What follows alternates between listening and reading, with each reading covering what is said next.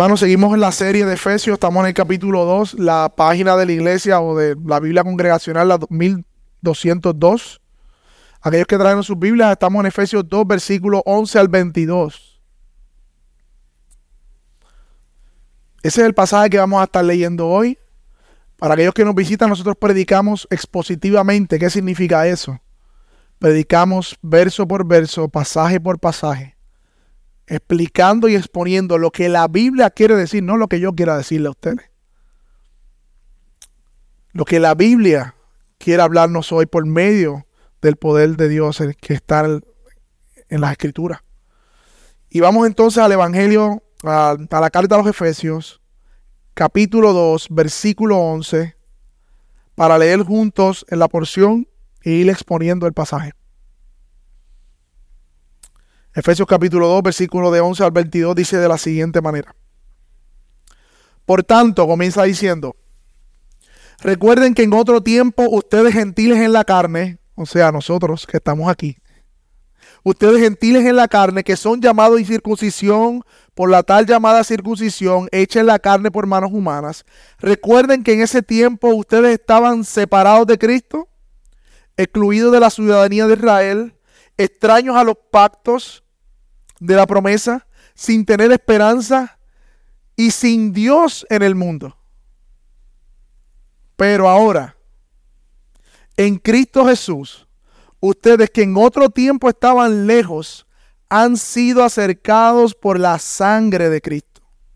Porque Él mismo es nuestra paz y de ambos pueblos hizo uno derribando la pared intermedia de separación, poniendo fin a la enemistad en su carne, la ley de los mandamientos expresado en ordenanza, para crear en él mismo de los dos un nuevo hombre, estableciendo así la paz, y para reconciliar con Dios a los dos en un cuerpo por medio de la cruz, habiendo dado muerte en ella a la enemistad.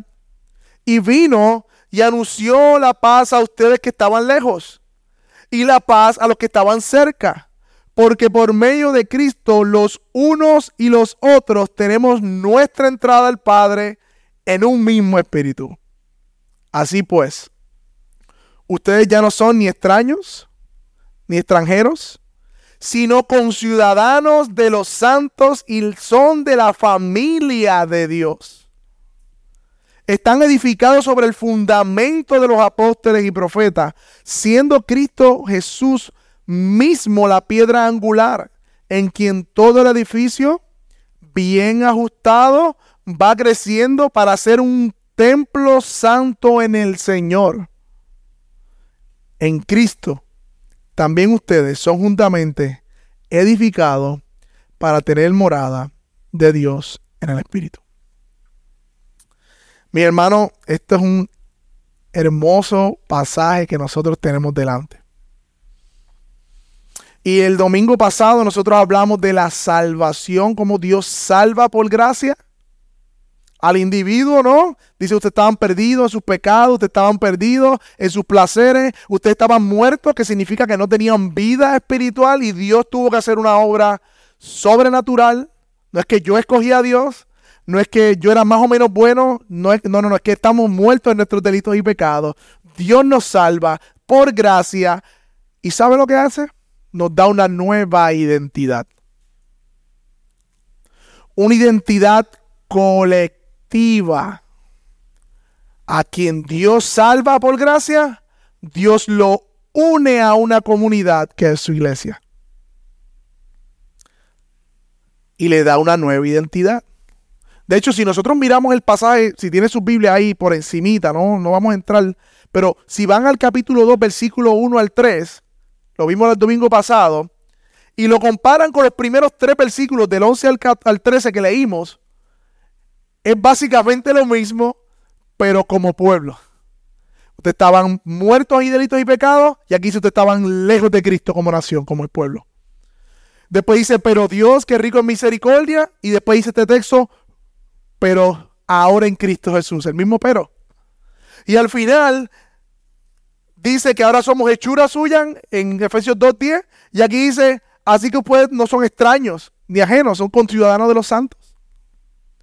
Nuestra condición, lo que Dios hizo y lo que ahora somos. Esa es la división del pasaje de hoy, que es un contraste con lo que vimos el domingo pasado. Así que lo que Dios está haciendo por medio de Pablo en la carta de Éfeso, mis hermanos, es básicamente afirmar nuestra nueva identidad en Cristo. Tanto a los judíos en aquel tiempo hay un contexto, tanto al gentil. A los dos. Ambos estaban perdidos, ambos fueron salvados. Eh, de hecho, hay personas que ven la carta de, de, como, como si los gentiles fueran un niño que fue adoptado y habría que cogerlo por la mano y decirle, mira, tú eres parte de esta familia. Tú eres, toda esta casa es tuya, tú, tú vas a heredarla. Yo sé que fuiste adoptado, ¿verdad? Vienes de otra nación, pero tú como gentil perteneces a la familia como cualquier otro. Como cualquier otro. Eso es lo que está haciendo la carta de los Efesios a esa iglesia que está allí y a los hermanos de la casa, por decirlo de alguna manera, a los judíos, decirle, ellos también son igual que ustedes, porque ustedes estaban perdidos igualmente. Dios está uniendo de dos pueblos en uno. Tanto el judío necesitaba entender que a pesar de que él estaba cerca, estaba perdido, como el gentil necesitaba entender que estaba lejos, igualmente estaba perdido. Ambos fueron reconciliados en Cristo. Y la iglesia en Éfeso necesitaba entender esto. Y nosotros también necesitamos entender nuestra nueva identidad como iglesia. Porque de lo contrario, si no entendemos nuestro fundamento teológico para nuestra nueva identidad, no podrá haber unidad en el cuerpo. Que después en el capítulo 4, Pablo habla de la unidad del cuerpo. Así que yo quiero aclarar desde ahora, yo voy a explicar los textos y al final vamos a aplicarlos. Usualmente yo explico una parte y aplico, explico una parte y aplico. Le aviso desde ahora, vamos a explicar el pasaje y luego vamos a ir aplicando algunas enseñanzas de este pasaje. Hermanos, el contexto de este pasaje es Hechos 19:10. No tienen que buscarlo, pero se lo voy a leer. Cuando Pablo se quedó en Éfeso, en Asia Menor, predicando, dice que estuvo por dos años predicando. Dos años. Y habitaban ahí, decía, judíos y griegos y oyeron la palabra del Señor. Y muchos se convirtieron. Ese es el contexto de esta carta. Esa es la iglesia de Éfeso, compuesta de judíos y griegos. Y el primer verso, vamos a ir verso por verso, versículo, capítulo 2, versículo, versículo 11, dice, comienza diciendo, por tanto. Y por tanto es una conjunción, una conexión. Nosotros no empezamos una conversación diciendo, Ah, ¿cómo está? Por tanto, no. Nosotros decimos por tanto cuando venimos diciendo algo ya, ¿no? Así que Pablo está conectando lo que va a decir ahora con lo que ya dijo. ¿Qué acaba de decir Pablo en la vez anterior, del domingo pasado? Ustedes experimentaron el poder de Dios, tanto judíos como griegos, para salvación por gracia, los dos. Y los dos fueron hechos, creados en Cristo Jesús. Hechura nueva, una nueva creación en Cristo, ambos pueblos. Por lo tanto, dice, por lo tanto, recuerden, ahora le hablo a los, a los gentiles, dice el versículo, recuerden que en otro tiempo, ustedes los gentiles en la carne, que son llamados incircuncisión por la circuncisión hecha en la carne humana, recuerden que ese tiempo estaban separados de Cristo. ¿Qué está haciendo Pablo aquí? Pablo le está diciendo, quiero que recuerden lo que ustedes eran antes. No están ahí ahora, pero recuerden eso. Aprecien su estado presente a la luz de su estado anterior. Recuerden que antes estaban sin Cristo. Había una gran diferencia. Mira lo que dice. Dice sin Cristo, versículo 12. Recuerden que estaban sin Cristo, ¿verdad? Estaban excluidos de la ciudadanía de Israel, eran extraños a los pastos de la promesa, sin tener esperanza y, si fuera poco, sin Dios en el mundo. Sin Dios en el mundo. Y hermanos, aquí tenemos que entender el contexto porque a nosotros no nos hace mucho sentido muchas de las cosas que están pasando aquí realmente. Había una diferencia cultural, étnica, racial y aún ceremonial religiosa que distinguía al judío del gentil, mi hermano. Hermano, los gentiles eran considerados por los judíos, específicamente por los fariseos, como inferiores, como gente inferior. Y como los judíos tenían la señal del pacto, que era la circuncisión, que era la señal que decía que eras parte del pueblo de Dios que le dio a Abraham, ¿verdad? Aquellos que no estaban circuncidados le decían despectivamente, eso es un incircunciso. Eso es un incircunciso. O sea, usaban esa palabra de manera despectiva para los gentiles. Como inmundos. Recuerden que en el Antiguo Testamento aquel que no fuera circuncidado y el padre que no cumplía con ese rito podía ser hasta apedreado. ¿Recuerdan a Moisés? Le sale el encuentro, el Señor, no circuncidaste a tu hijo. Hermanos, la circuncisión era un tema para el pueblo judío muy, muy central en su, en su, en su cosmovisión de su relación con Dios. De hecho, Dios mismo lo ordenó. Era una marca distintiva que la hacía al judío diferente o distinto a otras naciones. Y significaba que el pueblo judío, el israelita, era un pueblo consagrado y separado del mundo. Miren el contexto donde llega el Evangelio. Están estas dos tipos de personas. Aquel judío que por años Dios había tratado con su nación y aquel gentil que no sabía ni quién era el Dios de Israel. Pero el problema fue que Israel se enorgulleció y tomó la circuncisión y el trato de Dios con Israel. Por su pecado se enorgullecieron y comenzaron a despreciar las otras naciones. Ellos fueron llamados a ser sacerdotes, unos intermediarios entre Israel, ¿verdad? Como sacerdotes para el mundo y comenzaron en vez de hacer eso, despreciar a las demás naciones. Dios los escogió para glorificarse, para revelarse, para revelar al mundo quién es Dios. Y Israel que hizo se enorgulleció por una marca, una señal externa que realmente apuntaba a una señal interna del corazón. Y llegaron a considerar a todo aquel que no era judío despreciable. Despreciable. Los gentiles para ellos estaban fuera del trato de Dios fuera del panorama de Dios. Era nacer en, maldición para ellos. De hecho, entrar a casa de un gentil era quedar impuro ceremonialmente. A ese nivel. No es que a mí me gusta más esta música o tú comes con pique, yo como sin pique. No, es que impureza ceremonial si yo entro a tu casa. A ese nivel eran las diferencias. Y se los digo y resalto esto porque hoy día nuevamente la iglesia quiere dividirse por negro, por esto. Eso es un disparate, mi hermano. Eso no afecta tanto en Puerto Rico, en Estados Unidos que están con ese, eh, esa cuestión de la crítica racial y dividir las cosas por raza y toda esta cuestión. Y...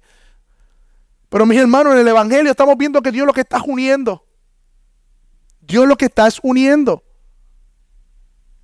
Y esta gente sí tenía costumbres diferentes, visión diferente, una historia diferente, una religión distinta, una esperanza distinta.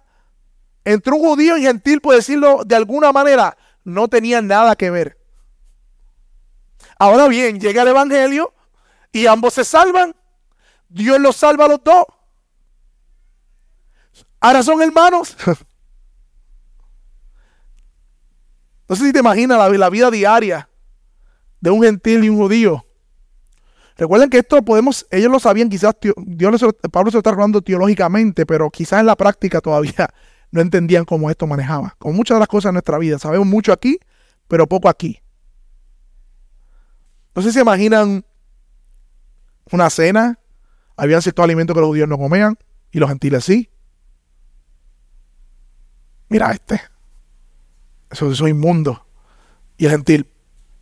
Yo soy creyente, pero como que inmundo. Sí, porque la dieta, de, de pero sí, pero esas ordenanzas no sé, no las conozco, eran de su nación. Mira este, hoy es fiesta de Pentecostés y no hizo el ritual y no hizo aquello y, el, y ellos, pero yo estoy en Cristo.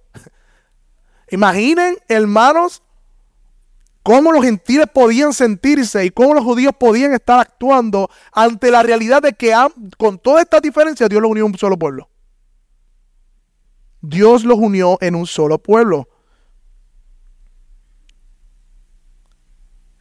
Y dice aquí, versículo 12, que no era solamente una separación de costumbre y todo lo demás. Dice el versículo 12, aún de la esperanza. Usted estaba sin Cristo, le dice Pablo. Estaba sin Cristo, excluido de la ciudadanía de Israel, extraño a los pactos de la promesa, sin tener esperanza y sin Dios en el mundo. Esa era su condición, gentiles, antes de Cristo. Ellos no tenían un Mesías que esperar. Estaban sin Cristo en ese sentido. Cristo, la palabra Cristo se traduce Mesías, que quiere decir aquel que esperamos, el Salvador, que esperamos, el ungido. Ellos no tenían esa esperanza mesiánica. Después dice, ustedes estaban excluidos de la ciudadanía de Israel, o sea, no tenían la herencia de ser parte del pueblo escogido de Dios. Después dice, ustedes eran extraños pactos, o sea, los gentiles no recibieron las promesas de que de la descendencia de Abraham vendría el Salvador, más todas las promesas de aquellos que eran parte de la comunidad de Israel. Porque fue de la simiente de Abraham que se dieron todas las promesas. Después dice sin tener esperanza en el mundo y sin Dios. O sea, dos veces enfatizado, recuerden que ustedes estaban sin Dios. Antes, ya no. Eso es lo que está diciendo Pablo. Y en el versículo 13 vemos nuevamente, vayan conmigo. Dice, pero ahora, pero ahora en Cristo, notemos nuevamente los gloriosos pero de Dios en la Biblia, que hacen toda la diferencia. El contraste divino del pero de Dios. Ahora notemos el tiempo presente, pero ¿cuándo? Ayer, mañana, no, ahora, no en el futuro, ahora. Esto es algo que ya se ha efectuado. Y ahora mira qué interesante, dice, pero ahora en Cristo Jesús. Usted estaba sin Cristo, pero ahora está en Cristo Jesús. Dice, ese Mesías, el Cristo, el Jesús que vino, ya usted lo vieron. Usted ya vino ese Jesús. Ustedes que en otro tiempo estaban lejos, dice el versículo 13, han sido acercados por la sangre de Cristo, porque Él mismo es nuestra paz y de ambos pueblos hizo uno, derribando la pared intermedia de separación. Hermano, ese término lejos hace referencia al trato distante que los judíos tenían con los gentiles. Ustedes estaban lejos de un trato con esta nación y con el Dios de esta nación en un sentido. Ustedes estaban lejos pero han sido acercados. Y también hay una referencia posible, hay diferentes discusiones, pero una referencia posible a que se esté hablando del templo. Recuerde que en el templo estaba el lugar santo, después estaba el lugar donde podían entrar los gentiles, después el lugar donde estaban, perdón, los judíos, después el lugar donde podían entrar las mujeres y después estaba el lugar de los gentiles, el patio o el atrio de los gentiles. Allá es lo último. Y es una posible alusión al templo como ilustración. De hecho, estaba completamente prohibido que un gentil entrara al lugar donde el judío sí podía entrar en el templo. ¿Se acuerda cuando estábamos en Hechos predicando? Pablo, ¿cuál fue la acusación cuando Pablo fue al templo? Que había entrado qué? A griego. ¿Y qué querían hacer con Pablo? Apedrearlo. Por haber entrado a gentiles en el templo donde no podía entrar. En la parte del templo donde no podía entrar. Esa era la acusación falsa. Era falsa. Pero esa fue la acusación, para que vean el contexto donde está esta gente. Estaban lejos, pero dice, por la sangre de Cristo, la muerte de Cristo ha acercado, los ha hecho cercanos. Tú y yo como nación estamos bien lejos de ser parte del pueblo de Dios. Igualmente que estos gentiles griegos. Si Dios no tiene misericordia con Puerto Rico y llegase el Evangelio, aquí estuviésemos en Taparrabo todavía, adorando a Guaybaná.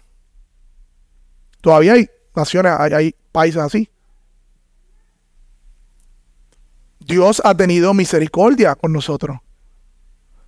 Estábamos lejos pero el Evangelio nos ha hecho cerca. Dice, los gentiles estaban lejos del trato de Dios, pero ahora por la sangre de Cristo, la muerte de Cristo han sido cercanos. Dice el versículo, porque Él mismo es nuestra paz. O sea que Cristo no solamente trajo paz, o nos dio paz, sino que Él mismo es nuestra paz. Y de ambos pueblos hizo uno, dice ahí. ¿Cuántos pueblos habían? Dos pueblos habían. ¿Y de qué pueblo está hablando? De los judíos y los gentiles. ¿Y qué hizo Dios? De esos dos pueblos hizo uno. ¿Y cómo lo hizo? Dice derribando la pared intermedia de separación. Y nuevamente se trae la idea de que en el templo había un muro, una pared de concreto que separaba a los gentiles de los judíos en la adoración. Habían prosélitos, habían griegos que se querían, se, metían al judaísmo, pero pasaban por un tipo de procedimiento, incluyendo la circuncisión, que se le llamaba prosélito, pero jamás alcanzaba el estándar o el estatus de lo que era un judío en el primer siglo. Siempre iba a ser visto de, de manera inferior. Y aquí dice que Cristo derribó la pared intermedia de separación. O sea, había una pared entre ambos pueblos que no permitían la comunión. Es como si alguien estuviese al otro lado, yo quisiera relacionarme con él. Dime cómo puedo relacionarme con alguien que está al otro lado de la pared. No hay forma. Eso es lo que Pablo está diciendo de manera eh, clara. Había una pared entre ambos pueblos. Pero la enemistad llegó a su fin. Dice aquí, la animosidad entre los creyentes judíos y gentiles llegó a, a su fin. Porque mira lo que dice el texto, poniendo a fin a la enemistad en su carne, mediante cómo? La ley de los mandamientos expresados en ordenanza. ¿Qué significa esto, mis hermanos? ¿De qué manera Dios puso fin a esa enemistad? Bueno, mis hermanos, ustedes saben que de los mayores aspectos diferenciales entre un judío y un gentil era el aspecto ceremonial. Todas las leyes que los judíos guardaban para mantenerse ceremonialmente puros. Había muchas ordenanzas, muchas de ellas también se las habían inventado los, fariseos durante el tiempo, ¿verdad? Eh, de, como decimos, intertestamentario, que añadieron leyes que Dios no mandó. Pero había muchas ordenanzas, sí, de Moisés, que hacía imposible la convivencia entre un judío y un gentil. Había rituales de lavamiento, ritos de sacrificio, y un gentil no, no sabe nada de eso. Dice que Dios removió esa pared por medio del sacrificio de Cristo. ¿Cómo así, mi hermano? No es que demolió los mandamientos de Dios, la ley moral, no, porque un judío, un gentil igualmente, al asesinar le ha contado pecado. No, no es que Dios dejó su ley y no hay ley de Dios, no, no, no el aspecto ceremonial de la ley de Dios era un impedimento para su relación. Y Dios le está diciendo a ellos, cuando Cristo murió en la cruz, Él cumplió con todo eso. Ya no hace falta cordero que sacrificar, ya no hace falta palomita que ofrecer, lavamiento de agua, purificación aquí y allá, porque Cristo era el fin de todo eso que estaba en el Antiguo Testamento. Cristo era el fin. No hace sentido como hoy lamentablemente estamos viendo un regresar a ser israelita. Eso no tiene ni sentido a la luz de la escritura.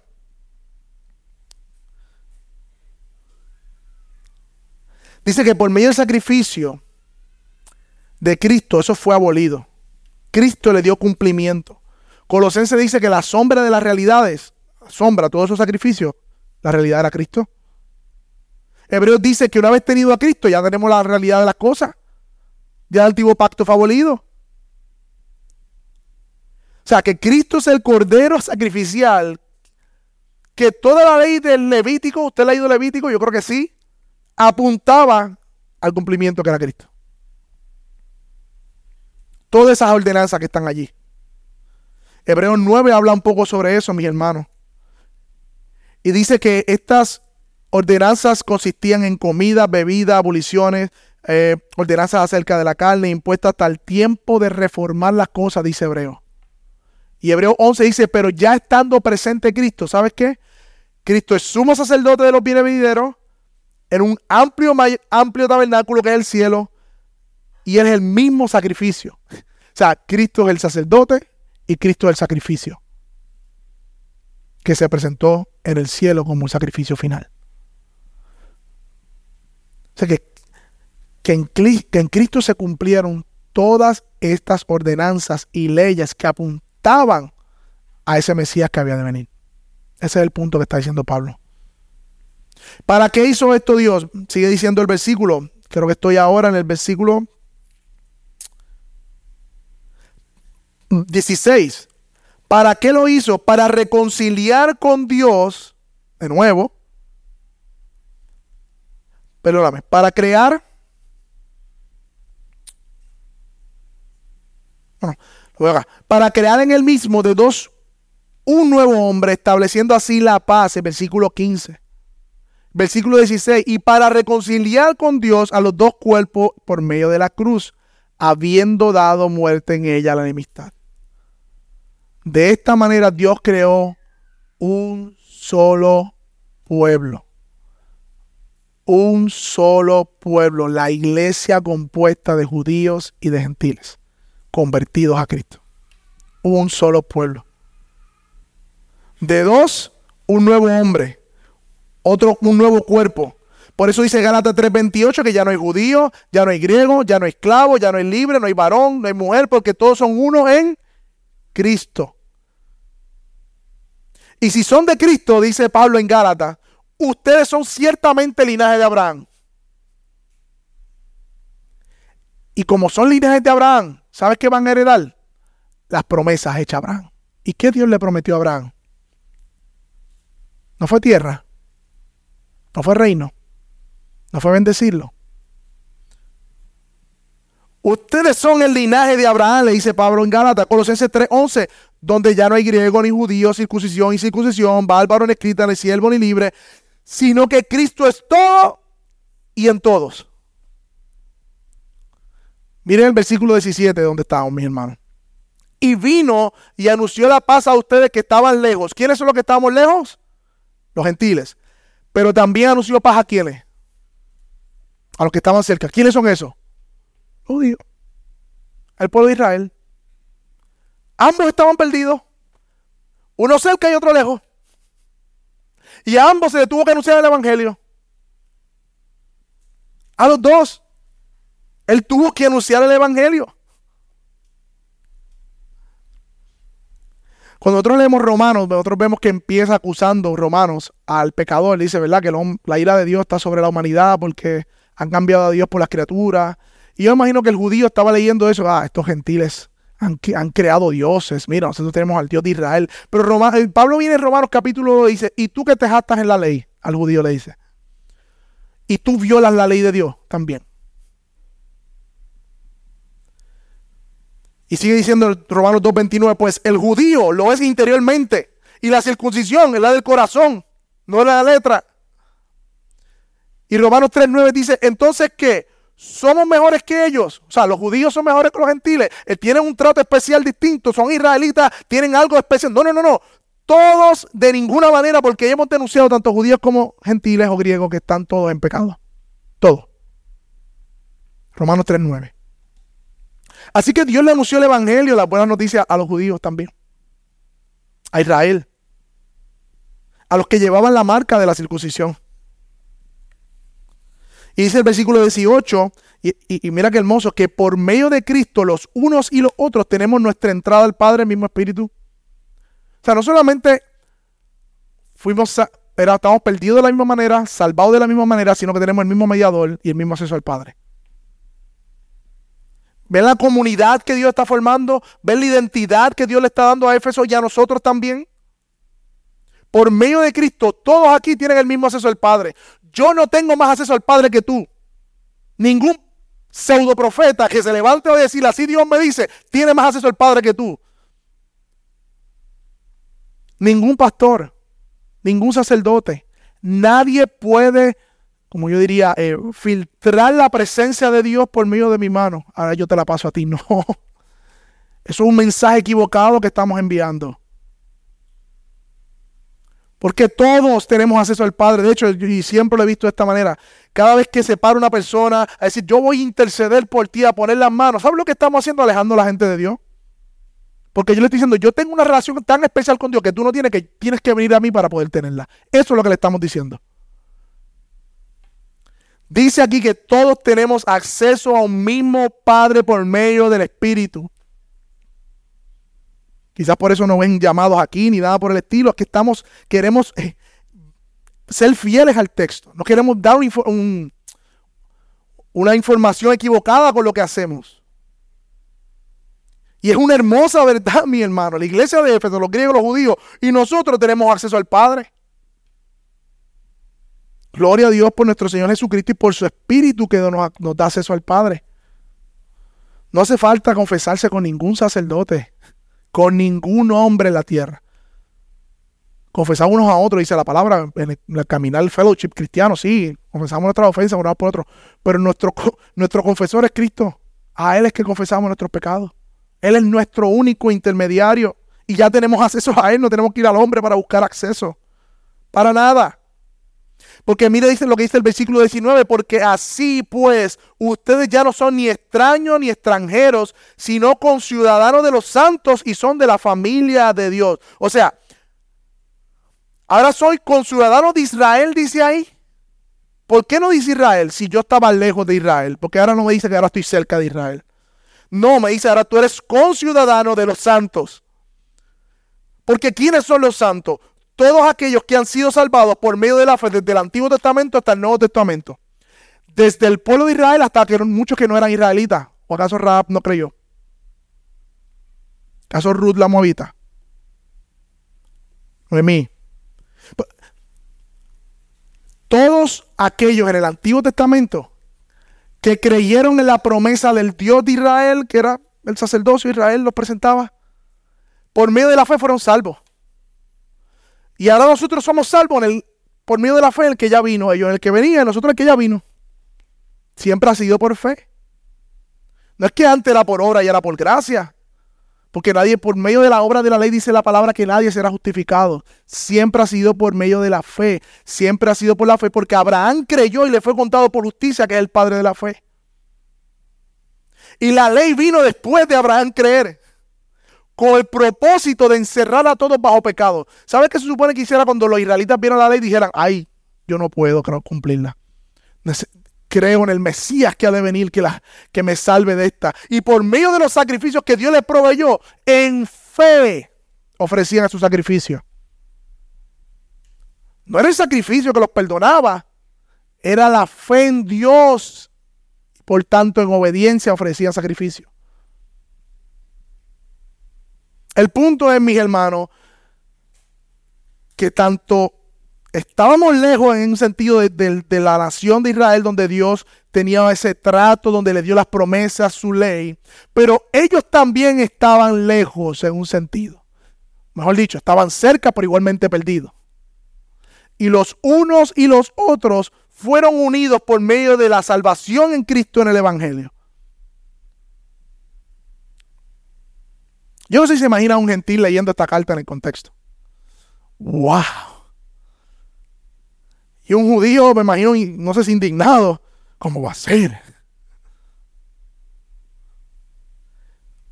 Pero Pablo tenía que hablarle a esta comunidad. Tenía que hablarle a esta comunidad. Versículo 20. Es están ahora edificados sobre el fundamento de los apóstoles y profetas, siendo Cristo Jesús mismo la piedra angular en todo en quien todo el edificio se va ajustando, va creciendo para ser un templo santo del Señor. ¿Para ser qué? Un templo santo. Mira la referencia nuevamente ahí. Ahora, mis hermanos, judíos, gentiles, mujeres, niños, esclavos, libres, puertorriqueños, dominicanos, pobres, ricos, continuistas, cesacionistas, pactuales, dispensacionales, reformados, no reformados, bautistas, presbiterianos, todos aquellos que han puesto su fe en Cristo son un solo pueblo. Son un solo pueblo. Dios los ha unido en un solo pueblo. A nosotros nos gusta dividir. A Dios le gusta unir. Y lo digo para nuestra vergüenza. Para nuestra vergüenza y para mi vergüenza. Dios anda uniendo a sus hijos y nosotros separándolos. Es que aquel no habla como yo. Es que aquel cree una cosita distinta en el pacto. Es que aquel cree en esto. ¿Ha puesto su confianza en Cristo? ¿Para salvación? Es tu hermano es mi hermana. Ha fundamentado, y aquí está importante, su fe en los apóstoles y profetas. Estamos hablando de una falsa doctrina. Estamos hablando de que si han fundamentado su fe en los apóstoles y profetas, que son los que anunciaron la paz del Evangelio a los gentiles los judíos, son nuestros hermanos. Y estamos unidos a ellos en el mismo edificio. Una ventana diciendo en una puerta, tú no eres del edificio. No tiene sentido. Y ese edificio se va fundamentando en la piedra angular que es Cristo. Pero toda iglesia universal que estamos hablando, todos aquellos que han sido salvados, no solamente son salvados y ya de manera individual. Vemos cómo en Éfeso, la, carta fue enviada a dónde? En este caso, la iglesia de Asia Menor, una de ellas era Éfeso. Así que la iglesia universal se reunía de manera local. Hay expresión local de aquellos que Dios ha salvado mediante una iglesia. Y dice aquí el texto que ahora constituimos un templo santo. Un templo santo en el Señor. Con todas las imágenes que venga a su mente con la palabra templo del Antiguo Testamento. Que no es otra cosa donde la presencia de Dios habitaba. Y los judíos sabían que Pablo estaba diciendo que ahora la iglesia se constituye el templo del Señor. Dios habita en medio de la reunión de su pueblo. Por lo tanto, Dios está en medio nuestro. Él mora, dice aquí. Y nosotros somos juntamente edificados para morada de Dios en el Espíritu. Para morada de Dios en el Espíritu, versículo 22. Ahora bien, mis hermanos, le dije que le iba a explicar el pasaje, pero que al final iba a aplicar algunas de las cosas. Aunque apliqué algunas, pero. ¿Qué nos dice? Una buena pregunta que tenemos que hacernos siempre cuando leemos un pasaje. ¿Qué nos dice este pasaje acerca de Dios? No de mí primeramente, acerca de Dios. En primer lugar, mi hermano, este pasaje nos dice que Dios es fiel a sus promesas.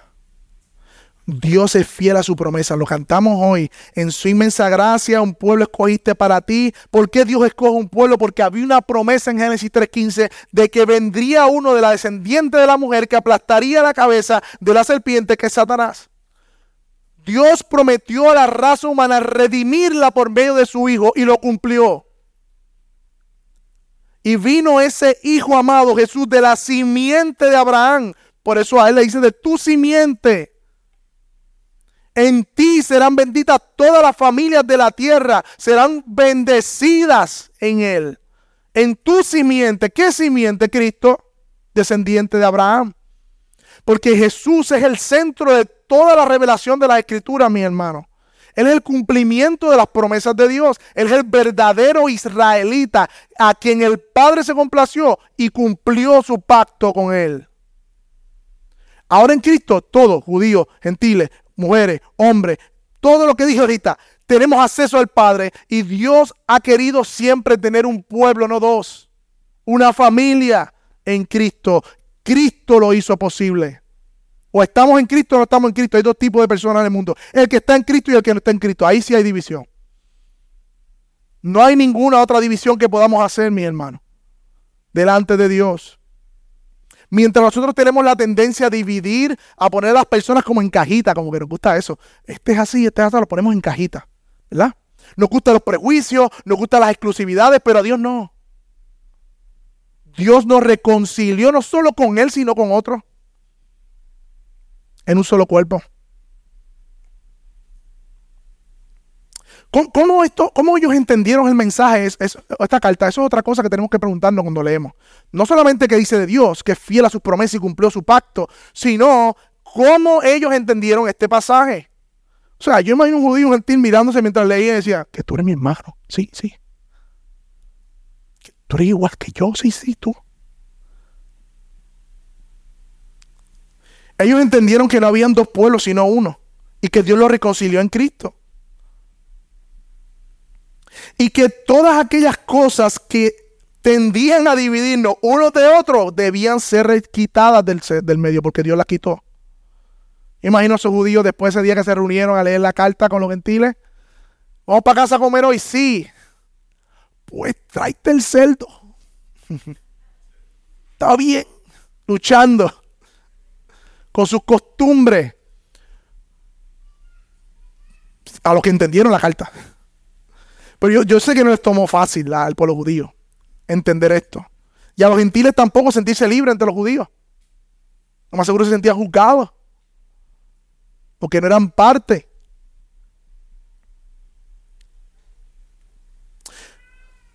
Hermano, si tú y yo entendemos esto, pues yo creo que no hemos entendido esto. Porque apenas un hermano creyente tiene una diferencia con nosotros, en cualquier doctrina, cogemos el bloque y montamos la pared. Cogemos, me incluyo. Y aún cuestionamos la salvación. Dios derrumbando paredes y nosotros construyendo paredes. Hay, una, hay una, algo que nos pasa a todos los, cuando conocemos las doctrinas de la gracia, que le dicen en la caja del calvinismo, Calvinist Cage. Y es que cuando nosotros conocemos las doctrinas de la gracia y venimos de un trasfondo legalista, y me pasó a mí, y le ha pasado mucho, cuando entendemos queremos acogernos todo el mundo vivo. Si no es por gracia, eres un. Ay, queremos decirle a todo el mundo que está mal. Que es como yo lo entendí. Le dicen a eso el Calvinist Cage, que no es otra cosa, que ese creyente hay que ponerlo en una cajita hasta que se le pase la rabia. Eso es Calvinist Cage. De verdad, a veces yo miro mi pasado y yo, Dios, yo necesitaba esa cajita en Facebook y en diferentes lugares. Y Dios, gracias a Dios por su paciencia con uno. Que aún se usa nuestro pecado para bien. Él lo convierte en un bien. No sé cómo, pero Él lo hace. Y muchos de nosotros tenemos ese Calvinist Cage o cualquier doctrina Cage, que luego que la aprendemos ni siquiera la estamos aplicando y queremos decirle a todo el mundo que está mal. Y, no es que, mi hermano, cuidado con lo que, que no vayamos al otro lado. Es bueno tener verjas doctrinales, eso es bueno. Pero una vez escuché de un pastor decir, pero no podemos tenerla tan alta que no podamos darnos la mano. Es bueno, nosotros como iglesia estamos los miércoles estudiando que es un bautista reformado, cuando cojan eh, membresía, así, nosotros creemos en esto y enseñamos esto. Eso está bien. Para esta comunidad, el que se va a unir a la iglesia tiene que saber lo que creemos y que enseñamos y tiene que estar de acuerdo. Porque tiene que haber unidad, conformidad doctrinal. Si no hay, aquí hay cuántas iglesias, 60 mil iglesias, hay que buscar otra entonces. Eso está bien, tener nuestras verjas doctrinales, pero de eso no es lo que yo estoy hablando. Ustedes entienden de lo que yo estoy hablando. Y yo me puse a preguntar a cuántos hijos de Dios yo le he llamado hereje. Piensen eso. Así como los judíos con los gentiles. ¿A cuántos hijos de Dios nosotros hemos despreciado con nuestras palabras? Son hijos del mismo Padre. ¿A cuántos hermanos por la sangre de Cristo hemos tratado como bastardos? Y esto hay que hacer reflexión en nuestro corazón. Yo me entristecí mucho en esta parte del sermón. Porque reconozco que he pecado. Pero reconozco que también Dios ha sido muy paciente con nosotros y con cada uno de nosotros. No solamente aspectos doctrinales, sino hermanos, yo soy distinto a cada uno de ustedes y usted es distinto a mí. Pero tú y yo tenemos una unidad mayor que cualquier otra persona del mundo que no tenga el Evangelio en común. El Evangelio nos hace una comunidad. De hecho, si no, la comunión con otros se, basa en la, relación, en la comunión con Dios. Y si tú tienes comunión con Dios y yo tengo comunión con Dios, tenemos comunión uno con los otros. independientemente cuán distinto veamos algunas cosas, tenemos comunión y debemos trabajar para esa comunión. Y yo me imagino que en el contexto, esto fue duro para ellos. No solamente para los judíos, sino para los gentiles que quizás está diciendo, ah, que esta gente que siempre me ha tratado mal, ahora que yo soy su hermano. Sí. Si siempre me han despreciado. Bueno, el Evangelio te perdonó a ti, tú también tienes que perdonar. Hermano, también aquí hay unas implicaciones teológicas que para mí son importantes en este pasaje sobre la historia de la redención. Y escúcheme bien, hermano. Este pasaje dice que de, y muchas veces lo dice, yo escuché seis, por lo menos seis hay más ideas ahí, pero este pasaje dice que de ambos pueblos hizo uno. Hablando de los judíos, los israelitas y gentiles. Dice después, para crear en él mismo de dos un solo, un nuevo hombre. Era como que Dios lo ve, como un nuevo hombre, con un nuevo cuerpo, donde él la cabeza. Para reconciliar con Dios de dos en un cuerpo, dice otro pasaje. Ahí mismo. Después dice, por medio de Cristo, los unos y los otros tenemos la, misma entrada del Padre por el Espíritu. Después dice que somos ciudadanos con los santos y la familia de Dios. Otra vez. Y después dice que en Cristo ustedes son juntamente edificados. Mis hermanos, esto está clarísimo. En la dispensación del tiempo, eh, esto es lo que quiere decir que en el Nuevo Testamento, el nuevo pacto instaurado por nuestro Señor Jesucristo cuando vino, hizo de dos pueblos a uno. Hizo de dos pueblos uno. Dicho de otra manera, nunca ha habido dos pueblos, siempre ha habido uno para Dios. Que estaban unos cercas y otro que estaba lejos. Pero ¿quiénes son los verdaderos hijos de Abraham? ¿Qué dice la palabra? Los de la fe. Habían israelitas que no creyeron. Y aunque estaban en la comunidad del pacto o en el pacto o en la nación de Israel, para Dios no eran su familia, porque por medio de la fe. Y habían otros que venían de afuera y fueron incluidos por medio de la fe. Y ahora en Cristo todos somos incluidos por medio de la fe. Y es un solo pueblo. Dios le dio en el Antiguo Testamento las promesas a la nación de Israel, pero así como la circuncisión física no tenía una finalidad únicamente física o literal, así tampoco las promesas para su raza, sino también a la verdadera descendencia de Israel, de Abraham, que era Cristo mismo. Por eso cuando Cristo viene, elimina las enemistades físicas por medio de su sacrificio. Cristo no vino físicamente y sacó los rituales de ordenanza y dijo, no se laven más las manos. Él no dijo, no sacrifiquen más, no dijo eso. Sino que cuando murió en la cruz, Él cumplió con la ley de Dios. Israel no pudo hacer eso. Así que Israel no se puede constituir heredero de las promesas. Cristo es el heredero de las promesas. Y todo lo que está en Cristo, dice la palabra, van a heredar las promesas. Eso es lo que dice la palabra. Y Dios es fiel a sus promesas. Por lo tanto, no puede fallar. Dios es fiel a sus promesas. Dios prometió. Y quien cumplió las condiciones del pacto para heredar las promesas fue Cristo, no Israel. Por lo tanto, todas las bendiciones nacionales que Israel perdió por causa de su obediencia, Cristo la ganó. Cristo la ganó. ¿Y qué dice la escritura? Que ahora tantos judíos que estaban cerca de las promesas y gentiles que estaban lejos de las promesas y de los pactos, ambos ahora cuando creen en el Evangelio son salvados por Cristo y somos herederos de las mismas promesas que Él ganó por nosotros. Ahora ambos, gentiles y judíos, por tanto ambos heredará las promesas, heredará las bendiciones de las promesas que Dios le dio en el Antiguo Testamento a su pueblo. Y este es el misterio revelado en Efesios. Cómo Dios ha decidido reunir todas las cosas en Cristo en su revelación progresiva.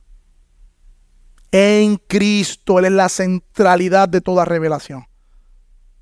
Por eso todos nosotros, la iglesia compuesta de judíos, gentiles, dominicanos, puertorriqueños, cubanos, lo que sea, heredamos y heredaremos la tierra, esta tierra, porque Dios se la prometió a su herencia, a su descendiente. Al verdadero israelita se la prometió y él cumplió las condiciones del pacto. Y como nosotros estamos en Cristo, heredaremos la tierra juntamente con él y reinaremos juntamente con él. Tenemos esperanza, mi hermano. Tenemos esperanza. Ahora no dice que somos conciudadanos de Israel, no, sino que somos un solo cuerpo, un solo hombre, un solo pueblo que se edifica sobre la revelación ya terminada, no hay nueva revelación, de los apóstoles y profetas. Si hay otra nueva revelación, había que entrar a otro fundamento. Eso es otro tema, ¿verdad? Del sensacionismo y todo lo demás, no lo voy a entrar ahora. Pero en la revelación ya dada, de ahí nos fundamentamos como iglesia. El lente de interpretación de las escrituras es Cristo. Cristo es el lente de interpretación en quien todas las promesas son heredadas por Él. Ese es el marco hermenéutico, mis hermanos. Eso es lo que dice este pasaje. Que de Dios hizo uno, que ahora en Cristo somos un solo pueblo. Hermano, otra cosa más. Mire lo que dice Efesios 2.12. Dice que recuerde que tú estabas separado de Cristo, tú estabas excluido de esas promesas, excluido de Israel, excluido de la esperanza que existió en el mundo. Ese éramos tú y yo, iglesia. Tú y yo estábamos sin esperanza en el mundo. Pero ahora Dios ha puesto a la iglesia compuesta de judíos y gentiles como el centro de su plan redentor. O sea, Dios nos salvó como individuos por gracia, sí, pero no nos deja solos, sino que nos une a la iglesia. Es decir, yo soy cristiano y no tengo que ser parte de una iglesia es un disparate. Va en contra de lo que Dios ha dicho en su palabra. Porque la iglesia es el cuerpo de Cristo y anda el cuerpo sin cabeza. La iglesia es la esposa de Cristo. Anda esposo sin esposa. Nosotros podemos amar al esposo de alguien y odiar a su esposa. O no comprometernos con su esposa. O no cuidar a su esposa. Fíjese, no dije visitar, dije ser parte de una iglesia. Dije ser parte de una iglesia. Hermano, Dios está expandiendo su reino y el mozo, el, el que daba el catecismo de hoy exactamente, venga a tu reino. Dios está expandiendo su reino por medio de la iglesia. Y vimos hace dos domingos que Cristo es la cabeza de la iglesia. Y que estamos unidos a Él por su cuerpo. Y se fijaron como dice el pasaje, el versículo 17, que Cristo vino y anunció la paz a los que estaban lejos y cerca. Hermanos, Cristo no salió de, de los contornos de Jerusalén, de Judea. ¿Quién fue el que anunció cuando dice Pablo que Cristo fue el que anunció? ¿Acaso no fueron los apóstoles que predicaron el Evangelio? Sí. Pero por medio de la predicación fiel del Evangelio, Cristo es el que predica. Cristo se hace presente cuando su palabra es fielmente predicada y anuncia el Evangelio él mismo. Dice que nosotros somos embajadores que rogamos por medio de Dios, como quien dice Dios por medio de nosotros, reconcílense con Dios. El que anuncia la paz es Cristo por medio del Evangelio. Y Cristo no lo tenemos físicamente aquí, pero Cristo sigue hablando por medio de su palabra. Y la iglesia para muchos creyentes no es una cosa más que una cosa en la agenda. No es más que un compromiso, algo que tengo que ponchar. Un, tenemos una noción tan baja de la iglesia y Dios la tiene en tan alta estima No, hermano, no es una cosa más en la agenda, no es un compromiso más, no es un servicio al que debo asistir porque si no me regaña, no es un club social donde encuentro gente bien chévere, tú sabes. No, no, no. La iglesia para Dios es el centro de su obra en el mundo. Y Él pretende que sea el centro de la vida del creyente. Eso es lo que Dios pretende con cada uno de nosotros. ¿Qué significa eso? Eso significa buscar primeramente el reino de Dios, donde se está expandiendo en la iglesia, y las demás cosas vendrán por añadidura. Significa, hermanos, significa que nuestra vida no debe tener como en la agenda el domingo voy a la iglesia y después toda mi vida, y el domingo voy a la iglesia y después toda mi vida. No, mis hermanos, porque es a través de la iglesia que Dios está expandiendo su reino. Dios quiere que ese puntito en la agenda que usted tiene como iglesia sea el centro de su vida, donde sus decisiones sean tomadas a la luz de eso. O sea que tus disciplinas espirituales afectan a todo el cuerpo. O sea, que tus decisiones afectan a todo el cuerpo porque estás unido a Él. O sea, que tu compromiso o falta de compromiso en mi trabajo, cuando le van a dar warning a uno, hay uno que hay uno que me encanta, yo le explico bien, indiferencia voluntariosa. O sea, cuando tú no tienes, el muchacho no ha hecho nada malo, pero está ahí parado echando raíces, como yo le digo. ¿Qué echa raíces así? Con un montón de cosas que hacer así. Pues hay un warning que nosotros le damos por indiferencia voluntariosa. Tú voluntariamente has querido ser indiferente al trabajo y te quedaste ahí parado. Hermano, nuestra indiferencia voluntaria afecta también a la iglesia. Porque el, el, cuerpo se afecta. Imagina un atleta corriendo y la mano que no quiera correr. Se afecta el cuerpo. Y Dios ama a la iglesia y cuida de ella. Lo hemos experimentado como iglesia. ¿Y sabes qué? Dios ha relacionado tu plenitud, disfrute, felicidad que es su voluntad con su iglesia. Hoy muchos creyentes coquetean con la iglesia. Muchos coquetean con la iglesia. Pero para Dios es su esposa. Yo tú no juego con la esposa de Dios. Que Dios me libre a mí de jugar con la esposa de Dios. Con la esposa de Cristo. ¿Sabes cuál es la voluntad de Dios para tu vida? Mucha gente dice, yo quiero saber cuál es la voluntad de Dios para mi vida que edifiquen la iglesia de Cristo. Esa es la voluntad de Dios para tu vida.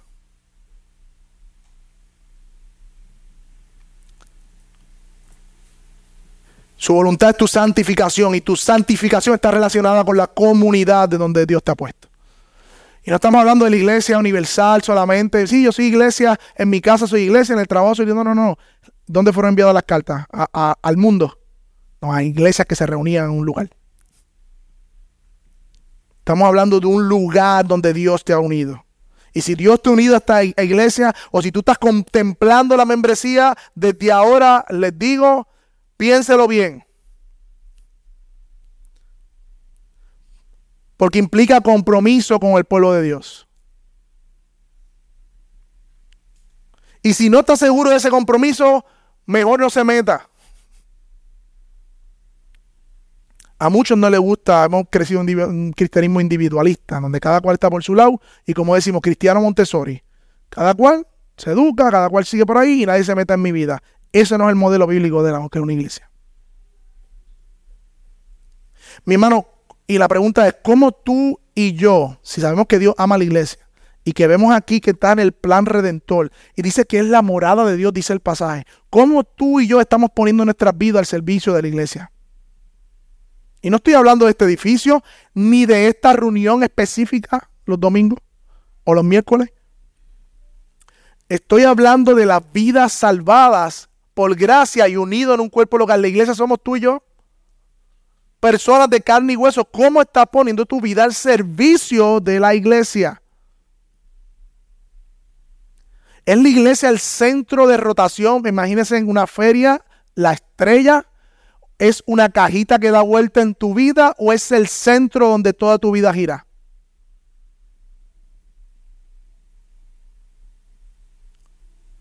Eso se va a ver en cómo tú usas tu tiempo, tus recursos y cómo tú tomas decisiones. Ayer hablábamos con un pastor, nos decía de una persona que llegó, era miembro de la iglesia. Sí, me voy, la semana que viene para Estados Unidos, tengo otro mejor trabajo. Ajá, Así, eres miembro, eres del comunidad, te vas. Pero buscaste iglesia, no, ahora cuando vaya yo busco iglesia. No estás entendiendo. Porque el reino de Dios es lo que se nos manda a buscar primero. Y todo lo demás viene añadidura. ¿Qué estamos diciendo? ¿Que no podemos irnos para Estados Unidos? Pues claro que no. Lo que estamos diciendo es si en nuestro corazón la iglesia de Cristo tiene un lugar que tiene en el corazón de Dios. Porque el pasaje también dice que ustedes son juntamente justificados para morada de Dios en el Espíritu. Y ya tengo que terminar, mis hermanos. Si en medio nuestro hay alguien que aún no ha venido a Cristo y se ha rendido a Él, y ha confiado en Él como único Salvador, y ha descansado en la obra de su Evangelio, y ha dicho, Señor, yo no puedo salvarme, pero tú me puedes salvar, yo creo que la palabra de Dios dice que Cristo anuncia la paz por medio del Evangelio. Dios está anunciando para ti en esta mañana. Yo puedo darte paz para con Dios. Tú podrás buscar paz en el mundo con yoga, con lo que tú quieras, no vas a tener paz. No vas a huir de tus pensamientos, no vas a huir de tu conciencia por más que te tires. Tú tienes un problema con la justicia de Dios y Dios te está llamando a cuenta. Pero te dice, hoy confía en la justicia de mi Hijo y serás salvo, libre de pecado para siempre. Dios te está llamando hoy a salvación. Él está anunciando la paz. Ven hoy a Él. ¿Qué tal si oramos al Señor?